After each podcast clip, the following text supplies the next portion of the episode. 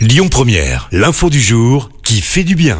Direction l'Espagne ce matin avec une mesure pour les plus âgés.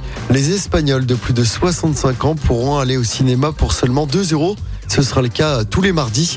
À quelques jours des élections, le Premier ministre espagnol a lancé un nouveau dispositif de soutien au cinéma. L'objectif, soutenir le secteur très touché, vous le savez, par la crise du Covid. Ces tickets de cinéma à tarif réduit sont l'une des mesures d'un nouveau plan pour la culture de 10 millions d'euros. L'année dernière, déjà, le gouvernement espagnol avait proposé un chèque culture via 400 euros de bons pour les Espagnols qui venaient de fêter leurs 18 ans. Écoutez votre radio Lyon Première en direct sur l'application Lyon Première, lyonpremière.fr et bien sûr à Lyon sur 90.2 FM et en DAB+.